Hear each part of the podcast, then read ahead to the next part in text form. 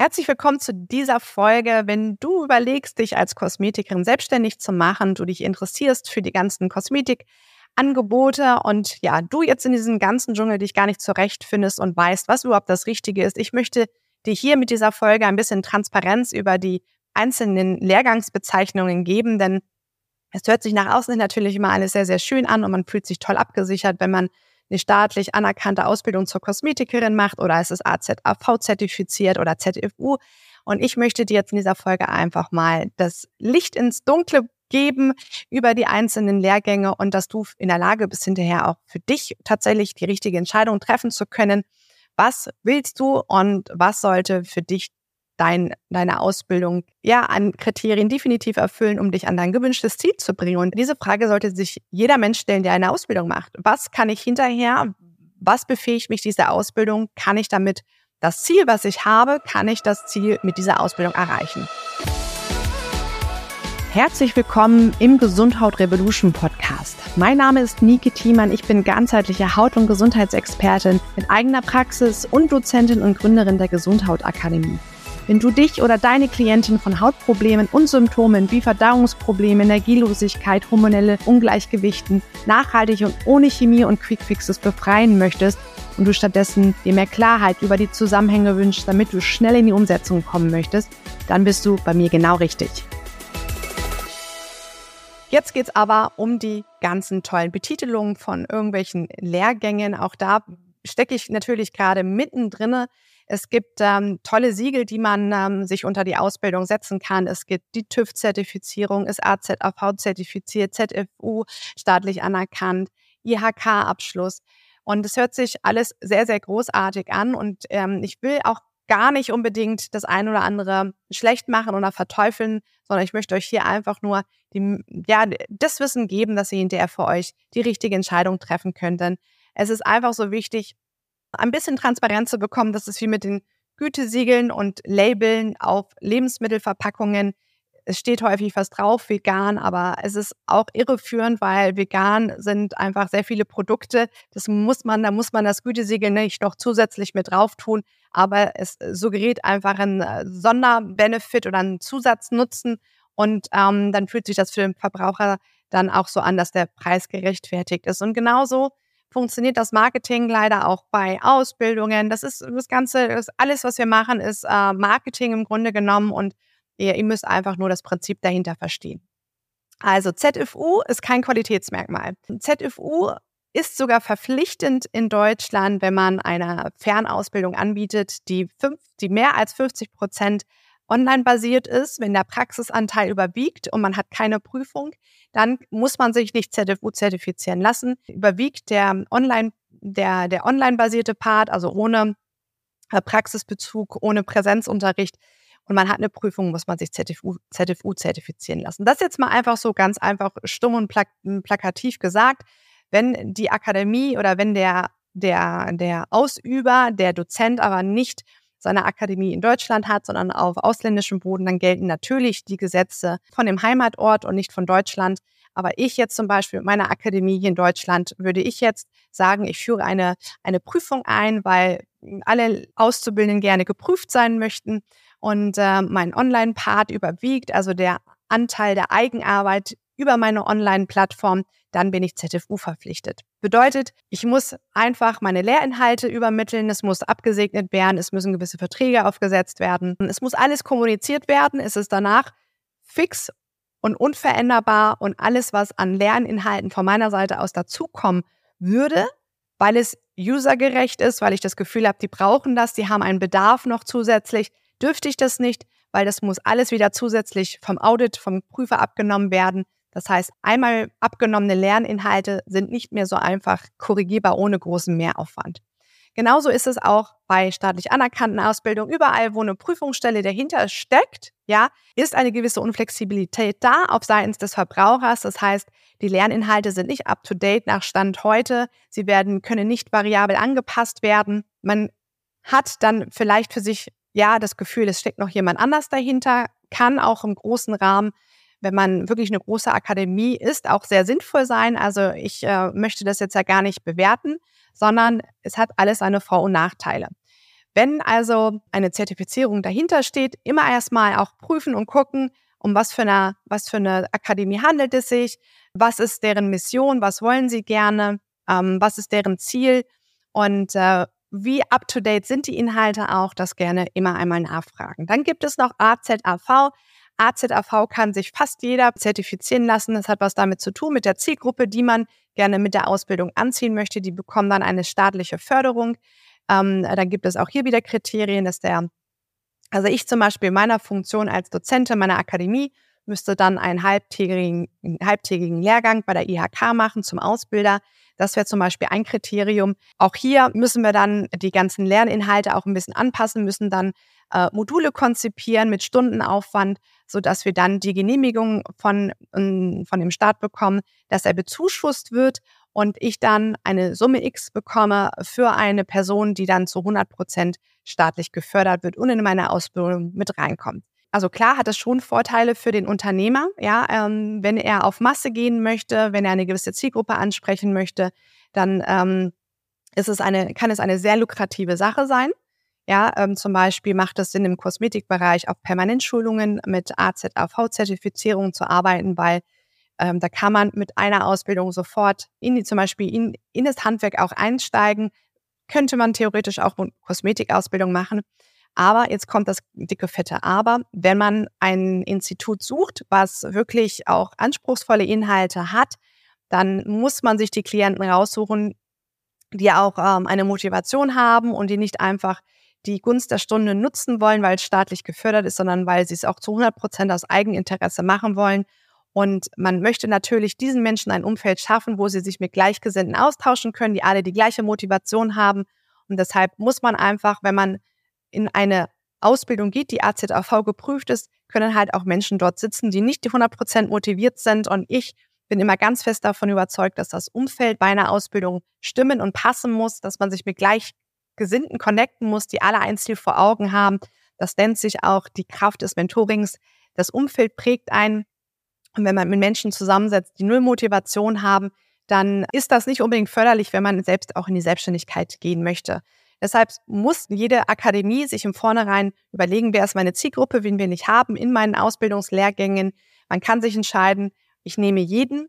Ja, das ist ja auch bei der normalen, bei dem Schulsystem so. Einige sind verpflichtet, jeden im Umkreis zu nehmen und andere sagen, aber ich möchte äh, frei entscheiden, wen ich in meinem Schulsystem aufnehmen möchte. Dann lösen sie sich ein bisschen von den Kriterien und äh, weil sie einfach ihr eigenes Konzept haben. Und das finde ich in dem Moment auch nicht schlecht, sondern jeder kann für sich entscheiden, wen er ansprechen möchte. Und so ist es letztendlich mit den Zertifizierungen, wenn ihr euch für jemanden entscheidet, der keine dementsprechende AZAV-Zertifizierung hat, dann hat das ganz bestimmte Motive, die sich dahinter verstecken, nicht weil er es nicht möchte, sondern weil er sich eventuell auch bewusst dagegen entschieden hat. Ja, diese, diese Sichtweise ist auch nochmal sehr, sehr wichtig für einen Verbraucher, weil ich immer wieder auch die Argumentation höre, der hat aber AZRV, bei dem ist es ZFU zertifiziert. Es hat erstmal so keinen Qualitätsmerkmal, ja, ähm, hängt immer von der, von der Akademie ab. Wenn ihr also das Gefühl habt, ihr hättet gerne ZFU und ihr habt eine Akademie euch rausgesucht, die keine ZFU hat, einfach mal die Motivation abfragen, warum nicht. Weil ich sage, ich sage euch ganz ehrlich, ich äh, habe kurz überlegt, auch mich ZFU zertifizieren zu lassen, einfach freiwillig, habe aber null Mehrwert drin gesehen, sondern genau diese Unflexibilität, die ich halt nicht möchte.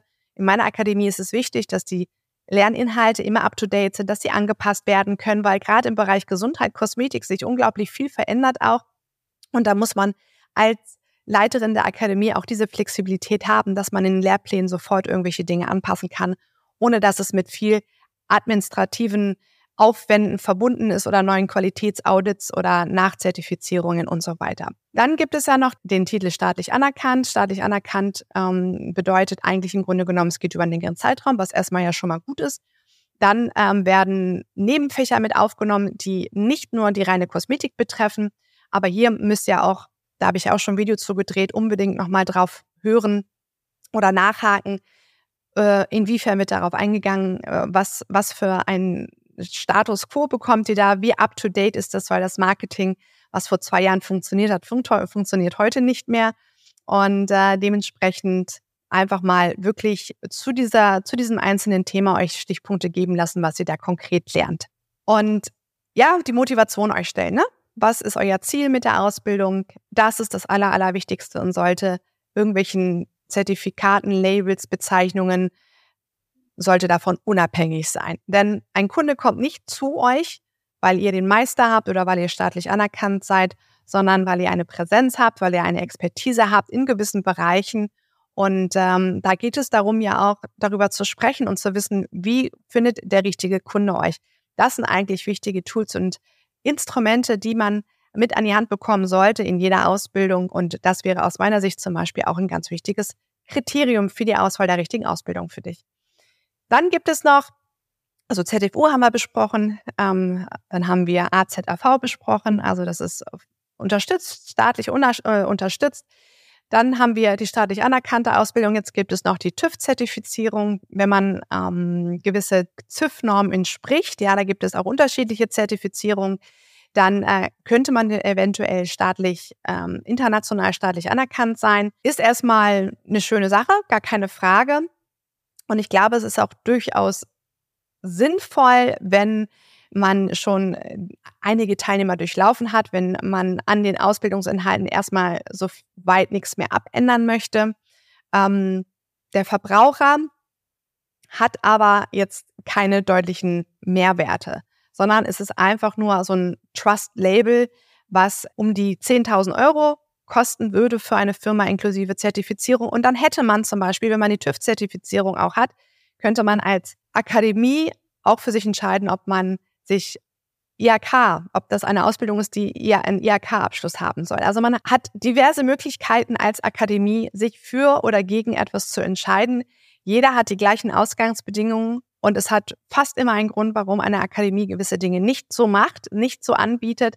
Und er sagt, ich entscheide mich für den und den Weg ohne IHK-Abschluss, ohne AZAV-Zertifizierung, staatliche Förderung fragt einfach nach bei der Akademie selber, was ist die Motivation, warum habt ihr es nicht? Dann bekommt ihr auf alle Fälle eine Antwort, mit der ihr arbeiten könnt. Wichtig ist hier, und das nochmal zusammenzufassen und das Fazit für euch, ein Label, ein Zertifikat an sich hat erstmal so kein Qualitätsmerkmal, sondern zeigt aus, dass gewisse Abläufe routiniert sind, dass sie vom Audit abgenommen worden sind, dass sie aber auch somit nicht schnell angepasst und verändert werden können, es, stecken immer, es steckt immer eine Prüfung dahinter, also TÜV-Zertifizierung, IHK, AZAV, da gibt es immer eine, eine Prüfung.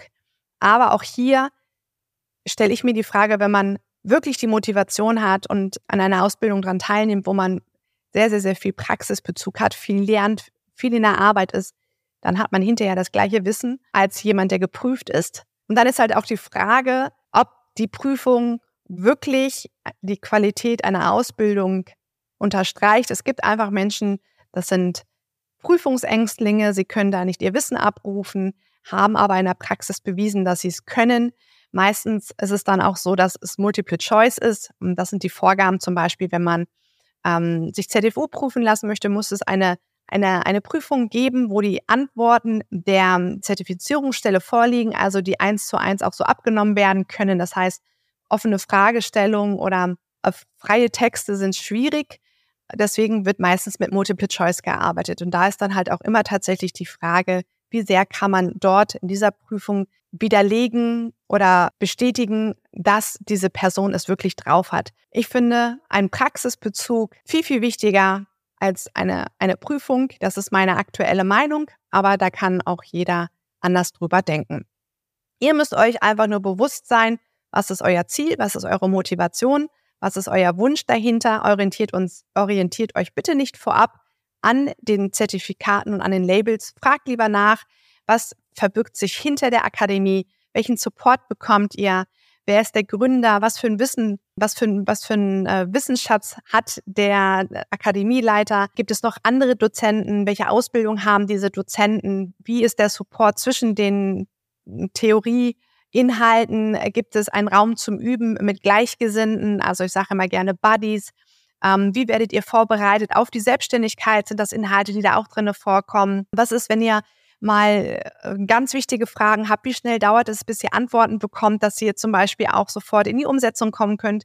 Wie realistisch äh, ist es, dass ihr nach dieser Ausbildung direkt auch Geld verdienen könnt, dass ihr einen roten Faden habt, dass ihr wisst, wenn ein Kunde mit X, Problem XY zu euch kommt, dass ihr helfen könnt. Ähm, wie ist der Praxisbezug? Wie ist der Theoriebezug im Prozentanteil? Das sind eher alles Fragen, die ich erstmal abscannen würde, bevor ich für mich eine Entscheidung treffe, bei wem ich meine Ausbildung machen würde. Dieses Wissen hätte mir damals sehr viel Frust erspart und natürlich auch Geld, weil ich das immer wieder höre, auch dass Kosmetikerinnen so viel Geld in zusätzliche Fort- und Ausbildung stecken und sich aber nie diese Frage stellen, was kann ich hinterher? Habe ich wirklich Anleitung, um den Kunden zu helfen? Geht da systematisch vor von Anfang an, macht, macht ein ordentliches Fundament und dieses Fundament beginnt mit der ersten richtigen Ausbildung. Und da ist es gut, wirklich äh, das Wissen vermittelt zu bekommen, was jemand braucht, der sich selbstständig machen möchte, der Ergebnisse liefern will und der auch mit seiner Selbstständigkeit auch Umsatz machen möchte, also so, dass man davon leben kann, dass man eine gewisse Freiheit hat, dass man auch in die Rente einzahlen kann. Ja, weil wir, es ist schön, wenn wir einen Traumjob ausleben im Hier und Jetzt, aber später in die Altersarmut rutschen, weil wir nicht in der Lage sind, uns Geld zur Seite zu schieben. Und deswegen muss das Fundament einfach stimmen. Und deswegen bin ich so ein bisschen nicht der Freund vom Schulsystem, weil ich der Meinung bin, dass einfach ganz andere Fächer heute gelernt werden müssen, die wichtig sind für jemanden, der einfach glücklich, zufrieden, gesund und erfolgreich sein möchte.